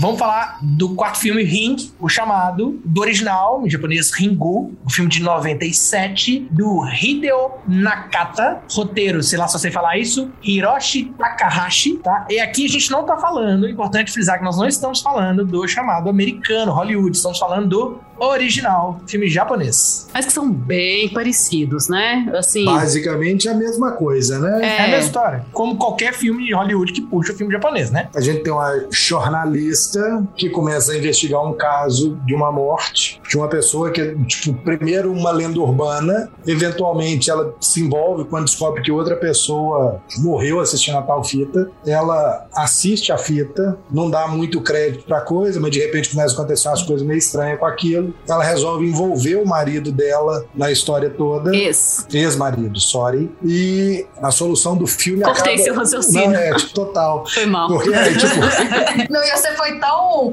enfática, né? Esse. os dois começam a fazer uma pesquisa a respeito daquilo para descobrir o que está acontecendo e ela teoricamente correndo contra o tempo. Só que a coisa começa a ficar mais dramática quando o filho dela, pequenininho, assiste o vídeo. E aí nessa, com medo de perder o filho e tal, ela começa a correr atrás e atrás do cerne do problema, de quem é aquela pessoa da fita, como que aquilo aconteceu, onde que aquilo aconteceu. Importante frisar que ela tem sete dias, né? Depois que assiste o Ela- vídeo, sim. sete dias vai morrer, teoricamente. Ela tem sete dias para morrer de repente, né? Da, da figura que sai da estática da televisão. Ah, nesse aqui não tem Que estática. nesse né? caso não tem estática. Só no americano que tem estática. E por algum motivo ela não morre no prazo de sete dias, que acontece depois de achar, e ela acha que a maldição, ou seja lá o que, que é aquilo, acabou. Só que ela descobre que o marido morre no prazo determinado, e aí ela continua tentando desvendar como que ela vai salvar o filho dela. E ela descobre o negócio meio por acaso do porquê que efetivamente ela não tinha morrido no prazo dela. Não descobre por acaso, ela compara tudo que ela fez com tudo que o ex-marido fez e entende pra onde tá a diferença, né? E aí ela descobre o que, que ela fez. Ela olha pro vídeo cassete e tem certeza que o trem tá cagado, senhor. Que a única coisa diferente foi a hora que ela viu o vídeo cassete. É, foi a, né, a cópia, Não, mas tá mas- escrito copy de todo tamanho.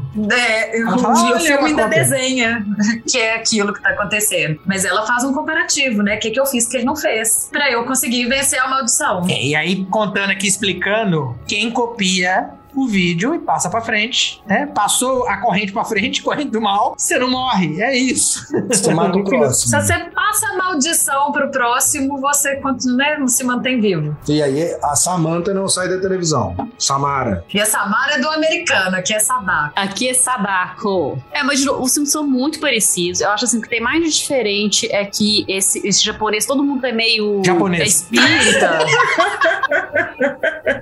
Os filmes, né? O, o Rigu e o chamado americano, né? Eles são muito parecidos, assim. Mudam os nomes, personagens, que são todos japoneses, né? No japonês, obviamente. E no japonês, ele tem mais uma questão de todo mundo ser meio meio sobrenatural. Todo mundo vê coisas, sente coisas, fala com mortos e tal, né? A, a personagem principal, a Reiko, o, o filho dela conversa com a menina que morreu e tal. No americano não tem muito isso, né? É engraçado, eu não sinto isso muito nela, né? Mas o filho, o- sim, o ex-marido, sim, né? Inclusive, quando ela comenta que ele também vê e conversa com É. né, pessoas que já morreram, ele fala, ah, tipo, passei pro filho. Então, outro né? Shine, outro Shine. É, mas ela vê isso também. Ela tem as visões, ela tem alguns momentos de visões são com ela. Então fica assim, fica meio que como se uma coisa que tá meio na humanidade, assim. Alguns tem mais forte, mas tá meio, né, meio Isso é engraçado que quando eu tava comentando do filme com, com o Flávio, ele fez um- uma observação que eu acho interessante, assim, que ele fala, o cinema americano tem uma coisa engraçada. Você tá fazendo um filme que tem um fantasma que tá saindo da TV e matando pessoas, e que ela consegue fazer uma fita com um vídeo que é, né, como uma maldição, mas pra eles assumir esse lugar da paranormalidade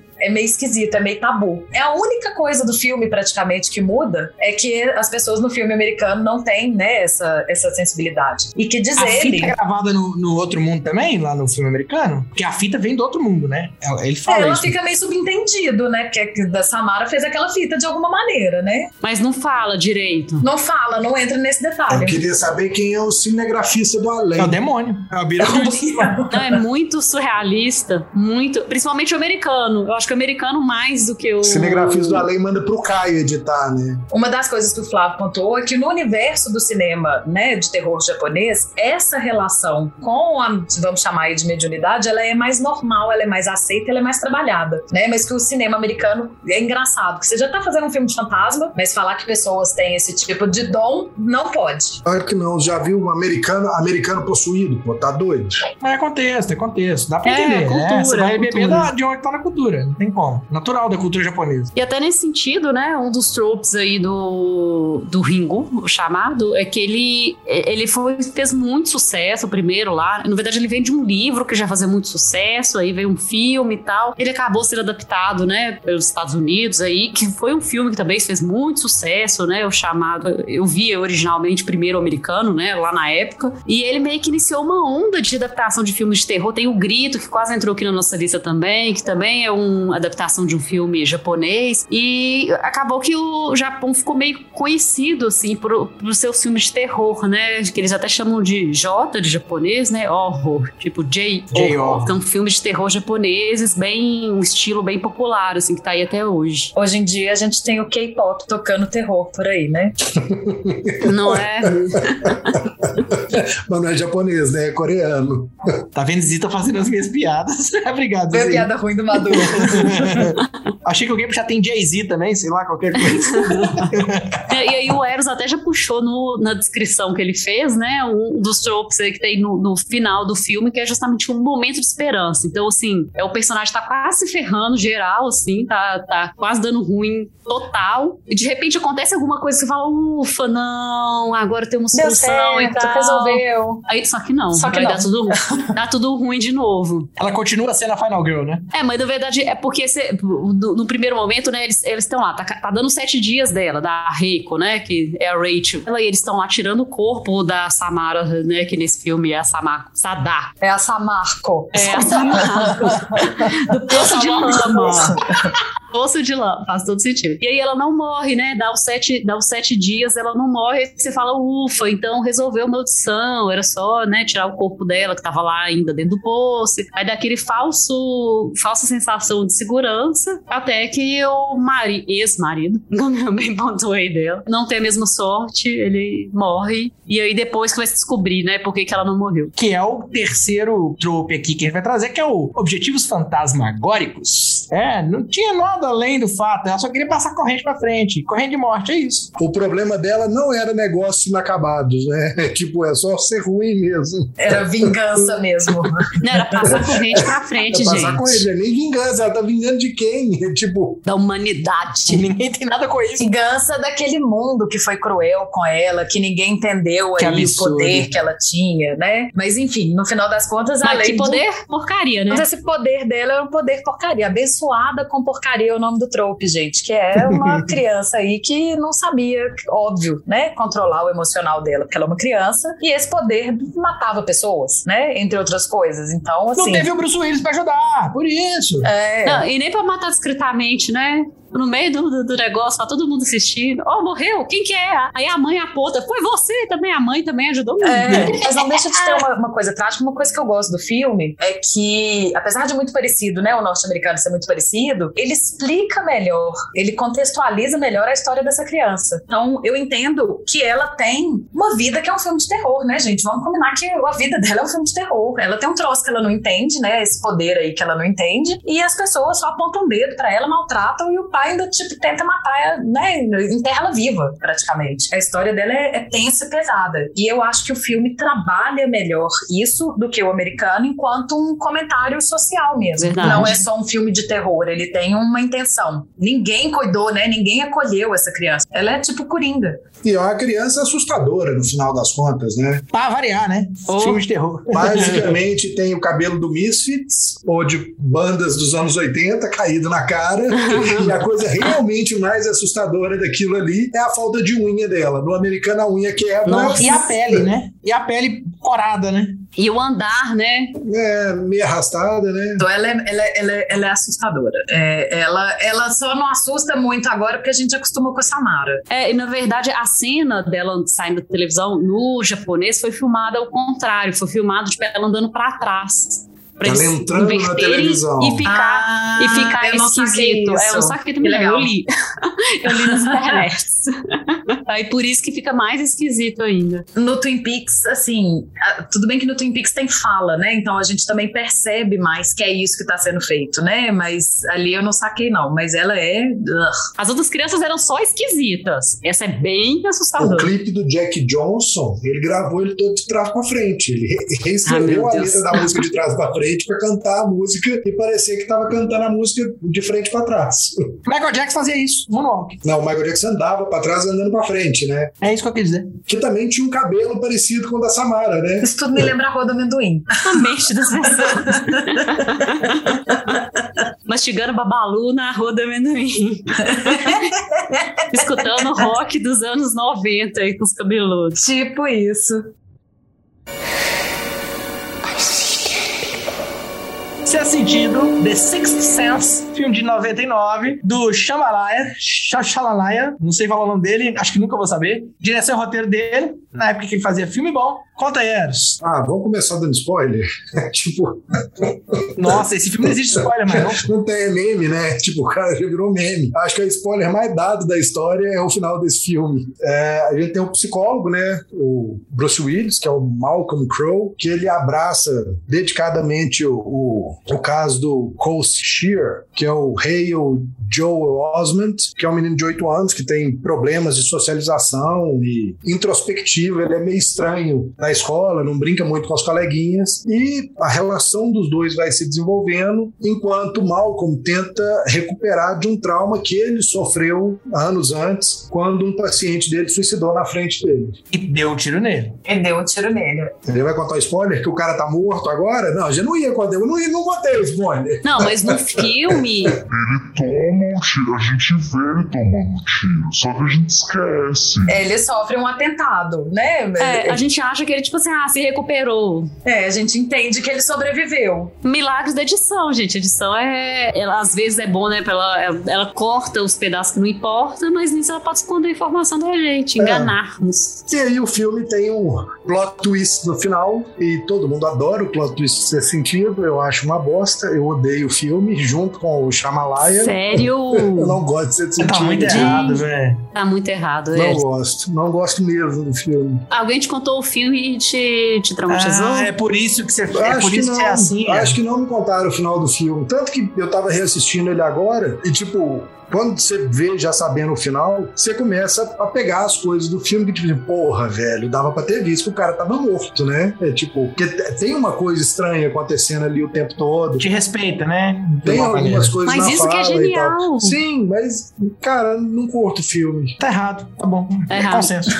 Eu poderia concordar com você, mas aí seríamos dois errados. Eu, pre- eu preferia que o Bruce Willis tivesse falado Yippee Motherfucker e atirado no suicida logo no início do filme, sacou? Já não teria o filme, pronto. Ou ido destruir asteroide. Whatever. Bruce Willis careca desde sempre. Nasceu careca. Ele é um filme muito bem construído, assim. Pode não ser também o meu favorito. Não acho que ele faz cosquinha ali no, no Iluminado. Não me diverte como fantasmas se divertem, mas ele é muito bem construído, assim. É- é, acho ele bem na mão de uma pessoa que tá sabendo o que, que ela tá fazendo e tá conseguindo contar a história dela, né, de uma maneira bem, bem fechadinha, bem amarrada. Tanto, eu, eu não sei se foi o primeiro filme do Shyam- Shyamalan, mas eu acho que foi o primeiro Shyamalan. que jogou pro estrelato, né? Ele conseguiu fazer outros filmes depois e tal. Ele ficou famosinho por causa desse filme. Esse financiou a carreira dele. Não, foi super um marco essa- essa- esse filme na época. Todo mundo viu, todo mundo Só ficava, se meu do Deus. seu sentido e tal. É, eu acho que o filme tem os méritos dele, sim. Eu acho que ele é bem feito, ele é bem amarrado, é a historinha, mas, sei lá, é um filme que não me chama atenção, eu não curto. Sorry. Então fica calado, você tá errado. Foda-se. Curti, curti demais o filme. E é, é o tipo de filme Também. que ele te faz. Você, ele- você quer ver ele uma segunda vez pra você fazer a leitura depois que você sabe do, né? Que você já tomou o spoiler. Fala, não, deixa eu ver pra ver o tanto que dá pra perceber. E, e quando você assiste de novo, você vê o tanto que tá na cara que, que ele é um fantasma desde sempre. Né? Não, não escondeu de você em momento nenhum, pelo menos de um jeito bruto. Tá ali, tá ali, Sim. tá dado. Sim, ele só consegue, né, como a Fê falou aí, não só com a montagem, né, mas ah, com N recursos, não te dar essa informação. É, isso é respeito, né? Assim, não é, não é um Deus Ex Machina, não é algo gratuito, tá ali. Sim, tá ali o tempo inteiro. Agora, é isso que você falou, né, assim, não sei se a- o dado permanece o mesmo, né, se a informação em si é a mesma, mas li a- que até pouco tempo atrás ele era a 14ª maior bilheteria da história do cinema, e eu lembro desse frisson de que era um filme que as pessoas iam várias vezes ao cinema para ver exatamente isso. Eu já sabia, já saía da sessão querendo ver uma segunda vez, pelo menos, para poder captar todos esses detalhes, né, e ver se era isso mesmo. Então, realmente, ele teve aí uma, uma bilheteria dupla, digamos assim, né, quase todo mundo foi ver pelo menos duas vezes. É, eu gosto tão pouco desse filme, velho, que Titanic eu vi duas vezes. A segunda vez que eu vi esse filme foi hoje, sacou? Então, tipo, Ah, Vamos falar um pouquinho desses prenúncios, né? O trope aí, é tudo prenunciado, apesar da gente não ver. A mágica da edição com arco-íris e tudo. É, aqui tem um prenúncio acontecendo. O primeiro momento, a primeira coisa que você vê é que, se você parar pra observar, o Bruce Willis ele tá sempre usando algo, a roupa que ele tava usando quando ele foi baleado. Tem algo ali de quando ele foi baleado. E beleza, né? É um guarda-roupa igual, continua. Anos depois, sei lá quanto tempo depois, né? Dá a entender que são anos porque ele tomou um tiro e ele, ele tá bem. Não passou-se muito tempo e as roupas são as mesmas. A mágica do figurino contando a história. Mágica do figurino. Que você não repara da primeira vez. Você sente que tem alguma coisa estranha, mas você não repara exatamente o que, que tá É acontecendo. tanta coisa estranha, né? Que aí os fantasmas entram, né? De verdade, na história, e você fica meio. desvia o olhar. É, tem os outros fantasmas, é. Aí parece que o estranhamento é outra coisa. Não, né? Ele joga o seu olhar do estranhamento pra outros elementos ali do filme. Eu observei ele entrando no hospital, quando, na cena fatídica, né? A cena daquele fala que vê gente morta, com que frequência? Todo tempo.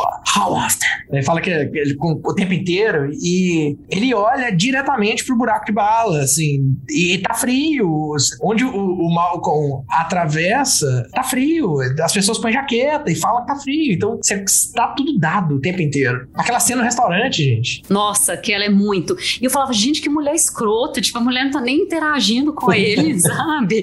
Só deu feliz aniversário de casamento e é isso mesmo, né? E ninguém conversa com ele, né? Tem essa cena e tem a cena que ele conversa, que o Malcolm conversa com a mãe do menino também, né? E ninguém tem fala direta com ele, só o menino. Mas você não percebe isso da primeira vez que você Não, vê. não. É tipo a cena que ele tá sentado de frente pra mãe, né? Tipo, ele sentado de frente pra mãe, o menino chega, a mãe fala com o menino E e. nos outros momentos? é tipo assim, como é que é a sensação de passagem de tempo pra ele como fantasma? De noite, o que acontece? Ele não dorme, não? Entendeu? Ah, lógico, assim, o que, que, que- Ah, beleza, a gente tá vendo os recortes, mas e entre os recortes? O que, que, que rola? Ele tá em casa, pô. Ele tá em casa sem Mas ele conversar. vai com- dormir? Tá em casa sem conversar com a mulher dele. Chama casamento isso. Ele tentou, não. Mas ele tenta abrir a porta da porta, velho. Assim, ele tenta abrir a porta da porta, que é outro ponto, né? Que tá a, a, a maçaneta vermelha. E beleza, não abriu não, tranquilo. Não abriu não, tá certo, é isso mesmo. É tipo assim, é, é maluco, né? É irracional quando você pensa do ponto de vista dele, de, de sequência das coisas. Porque do menino ele lembra, mas e das outras coisas? Mas a, a, a história da maçaneta, por exemplo, fica ali, passa, né? A impressão que a gente, inclusive, tem é que tá, aquela porta tá trancada. Que ele não consegue abrir porque aquela porta tá trancada. Mas pra gente, eu entendo. Pra gente, ok, edição. Pra ele também, alguém trancou aquela porta. Mas ele é a casa dele e ele não vai fazer nada.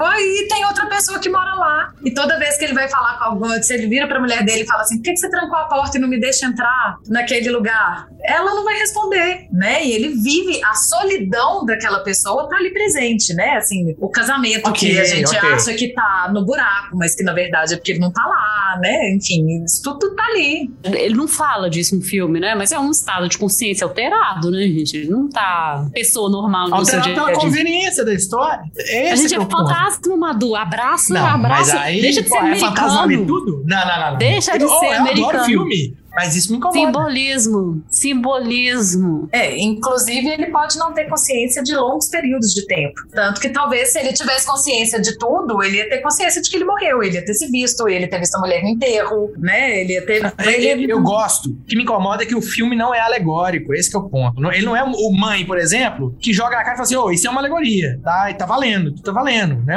Aqui não. O filme ele te conta uma história racional. Você tá entendendo da história de fantasma? Ele tá contando uma narrativa racional. E isso, pra mim, é alegórico. Mas a gente entende que essa pessoa. Bom, isso eu não, não, não chamaria de alegórico, porque a gente entende que ele não tenha consciência de tudo que tá acontecendo o tempo inteiro. Senão, ele teria consciência de que ele tá morto. Se ele não lembra de ter visto a mulher no enterro, se ele não percebe que ninguém conversa com ele diretamente dessa forma, porque ele acha que ele teve a conversa com a, com a mãe do menino. Até fala porque ele enxerga o que ele quer, né? Os mortos enxergam Sim. o que quer. É porque nesse momento, velho, ele tava tipo lá no Beetlejuice, sacou? Ele ainda tava se adequando, ele achava que ainda tava morando em casa. Ele não sabia que tava morto, pô. Ele não leu o livro, ele não leu o livro. Ele não É, ganhou no o manual. Beetlejuice eles, eles brincam com isso, né? Até da passagem do tempo. Por que, que ele iria no enterro se ele não sabe que morreu? É, tipo, faz o menor sentido. A mulher saiu pra ir fazer compra e voltou. Ela tava de preto, mas nada mais. E aí, por falar em simbolismo, temos essa questão da cor vermelha também, né? Que sempre aparece aí quando algo sobrenatural tá acontecendo, né? As pessoas usam vermelho, tem o balão vermelho que sobe ali na escada. O vermelho no filme, na verdade, ele tá sempre simbolizando aqueles objetos, né? Ele tá sempre colocado nos objetos que têm contato tanto com o fantasma quanto com quem tá vivo, né? Ele é a união dos dois universos. Podia ter tocado Barão Vermelho.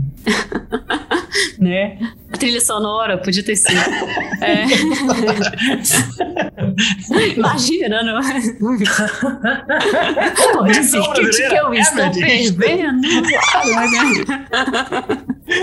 Imagina, ia ser ótimo. E, inclusive, não foi ao contrário, né? Não tem nada de Kate. Tem a questão que você já tinha comentado do resfriamento fantasmagórico, né? Que, a gente, que é um tropo comunzaço, assim, de várias coisas de sobrenatural, de fantasma e tal. Onde tem fantasma, tá mais frio. E depois, na segunda vez que você vê o filme, você percebe que as pessoas sentem esse frio ao redor dele. Tem a, a famosa, né, frase aí do Não, não, não, pera. Gente, eu, quero, eu quero voltar em Barão Vermelho. Ah, meu Frejá fala. Frejá, Frejá fala que pintaria o céu de vermelho. Gente, tá tudo conectado. Vocês não estão entendendo. Tinha que ser a trilha sonora. Esse é perfeito. Gente, Mas desculpa, Madu, pode retornar aí. Madu parou o raciocínio da Agora que eu já falei a coisa séria, pode retornar ao assunto que é brincadeira. Só pra fazer piada ruim, né? Eu Vou te contar uma coisa. Insistir, e o pior é que não é nem fazer piada ruim, é insistir numa piada ruim. É, isso, isso é um truque chamado é, cruzar a linha duas vezes. É, não funcionou nesse caso. Funcionou demais. Olha que eu cruzo três. Mas, enfim, eu ia falar de um trope que é o mortos o tempo todo, né? Que é a frase tchananãs aí do filme que ficou famosa, né? Na cena famosa, em que o menino fala. Com o Malcolm, né? Que ele vê gente morta o tempo todo. Que depois, quando a gente entende o que ele tá pegando, é que a gente entende que esse menino tava falando aí com, com uma pra gente morta naquela hora, né? Eu, o Ele cara tava que dando indireta, que né? é, uma indireta super direta. Mas o outro não se tocou. Quando o tempo inteiro, tipo, estou olhando pra você e tipo, tô falando que agora, vejo. estou vendo gente morta agora. A minha dúvida é, é, tipo, esse era o único fantasma bonzinho que o menino conversava com eles, os outros eram todos maus, porque ele tinha medo dos fantasmas. E ele não tinha medo do psiquiatra? É tipo, Momento em que o Eros não entendeu a moral do filme, que é exatamente a de que o psiquiatra ajuda ele a entender e lidar com o próprio medo, porque na verdade nenhum daqueles fantasmas são maus. Eles só passaram por alguns traumas e eles têm as feridas e tal, mas eles estão todos precisando de algum tipo de ajuda, do tipo, amigo, deixa eu te contar. Tu morreu e tá na hora de você ir pra luz, Caroline. tipo, a menininha, velho. A menininha não é nada má, Não, tadinha. Não, menininha. tudo bem, não é isso que eu tô dizendo, né? mas de, de uma forma ou de outra, os outros fantasmas aterrorizam o menino. É tipo é a mulher que suicidou e mostra a mão cortada, é gente pendurada na porra da forca dentro da escola. Mas é só morte brutal, né, velho? Só morte cabulosa do cabuloso. Mas a do cara também, ele tem um tiro, né? Porque a gente não vê. Mas o que eu entendo disso é que os outros mortos até então, ele só vê. Ele só vê aquela figura interage, morta né? passando, não interage. Esse é o cara que parou pra conversar com ele. E a partir daquela conversa, ele entende que os outros também só estão ali, não estão querendo fazer mal a ele. A avó que mexe nos brincos da mãe é, e que manda recado pra mãe. Sim. É no pingente de, de abelha. Se você parar pra prestar atenção, nenhum dos fantasmas dos filme, do filme, pelo menos nenhum que eu me lembre aqui agora, faz de fato algum mal ao menino. A gente sente medo porque o clima do filme te dá medo. Arranha ele dentro da porta. É, tem esse um que arranha, né? Mas do. do e, e- Ele tem umas contusões pequenas, né? É, mas tem essa coisa do tipo a pessoa tentar falar com ele, não é um mal do tipo, ninguém tá querendo possuir, ninguém tá querendo, né? Assim, tem um- uma falta de diálogo entre eles. O fantasma querendo te pegar pra conversar com você, meu amigo. Ele pode estar querendo te dar um abraço e falar que te ama. Ainda é uma porra do fantasma querendo te Mas não abraçar. sabe que é um fantasma. Eles, lógico que ele sabe. I see dead people. O menino sabe, mas o fantasma não. O fantasma não O sabe, fantasma não velho. tá mal intencionado. Mas eu tô falando é do menino. Eu tô falando Eu tô do menino. falando é que. Ele não tem escolha, não, velho. Exatamente, ele não tem escolha. Ele tem, no mínimo, ficar aterrorizado com um bicho tentando abraçar ele. Mas ele fica. O seu sentido é medo. Tá na capa do filme. O 6 é o fear. Medo, medo, é isso. O filme é sobre isso. Não, e ele tem até medicado. Ele vai no, no, né, no psiquiatra de verdade e tal. Todo mundo acha que ele, né, ele tem problemas psiquiátricos. De novo, né? Que é uma brincadeira de filme de terror aí. Então, medicar Ele o é médium, Cassandra, né? né? É. Então, ah, você tá vendo coisas, então tem que dar um remédio e tal, né? Ele passa por vários médicos. Tanto que esse negócio dele passa por vários médicos é o que faz, confunde a gente também, né? E você acha que o Sim. Bruce. Willis é um desses. A diferença da interação dele com os outros fantasmas, né? Dele com o Malcolm, com os outros fantasmas, que era que você tava levantando a bola aquela hora, Eros, é que esse é o único que aproxima dele e conversa. Os outros só estão lá. É o único que aproxima dele e não tenta abraçar ele. Tudo bem. E não tenta, né? Não tem uma ferida gigantesca. E que aproxima e conversa. Mas os outros também só estão lá. Eles não estão ali pra, tipo, vou pegar, puxar o pé desse menino. E, e o fantasma projetou, né? Projetou também nele um ex-paciente dele. A parada ali teve um, um cruzamento aí. Ah, mas aqui, ó. Queria pontuar sobre resfriamento do fantasma agora que Frejá falou que tomaria banho gelado no inverno. Na mesma música. Gente, tá lá. Terceira música. Travessei terceira vez a limiar. Na verdade, se bobear, assim, eles fizeram então o filme baseado na música. Você tem dúvida? Mas não quiseram pagar direitos autorais, então não falaram nada, gente. Tá lá. Tá tudo lá no manual. Daqui a pouco a gente vai descobrir que o Barão Vermelho é uma banda mediúnica, né? A gente, o negócio dele é mexer com fantasma. Tem mensagem subliminar em todas as músicas. A gente viajaria a prazo pro inverno. Pro inferno, quer dizer, tá falando do Beetlejuice. É, tá tudo lá, tá tudo nessa música. Tá tudo lá. É, a música é o manual do fantasma. É o manual, o manual desses filmes aqui.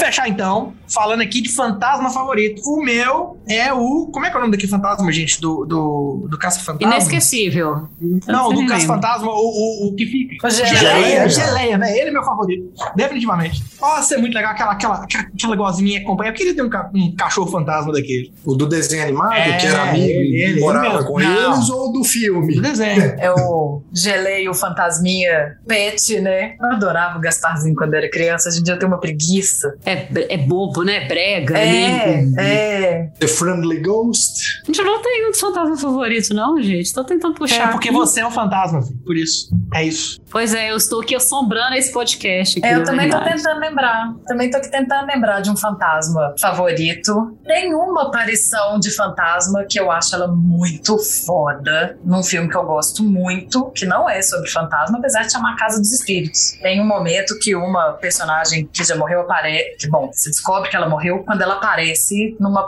no, no momento fantasmagórico, muito simbólico, inclusive, que talvez seja aí o- a minha aparição favorita. Arquivo X tem fantasma, não? Aqui vocês tem tudo. É porque fantasma, eu acho que por isso eu tenho um pouco de dificuldade, sabe? Fantasma, assim, ele é, é tão variado, assim, o, o tipo de fantasma que tem, mas, assim, geralmente, ah, não sei, não consegui puxar nada, assim, gente, juro. Eu vou de penadinho, então. Penadinho. Ah. Adorei. Quem, quem, ah, a penadinha da história em É, quadrinho. da turma da Mônica. Tipo, Maurício Souza. Isso. Inclusive a turma da Mônica, a Mônica veste vermelho, que também é um indicativo. Também é um indicativo. É, Você não sabe Puta que parar. pariu, velho. Uma, uma... Bom, eu vou ficar com o Beetlejuice por falta de opção, que eu não gosto de fantasma nem de filme de terror, então é isso aí. Gente, não gosta de filme de terror? Então, fechou, acabou o programa. E conta pra gente aí, você que tá ouvindo, qual que é o teu fantasma favorito. Conta, não sei por onde não, mas conta.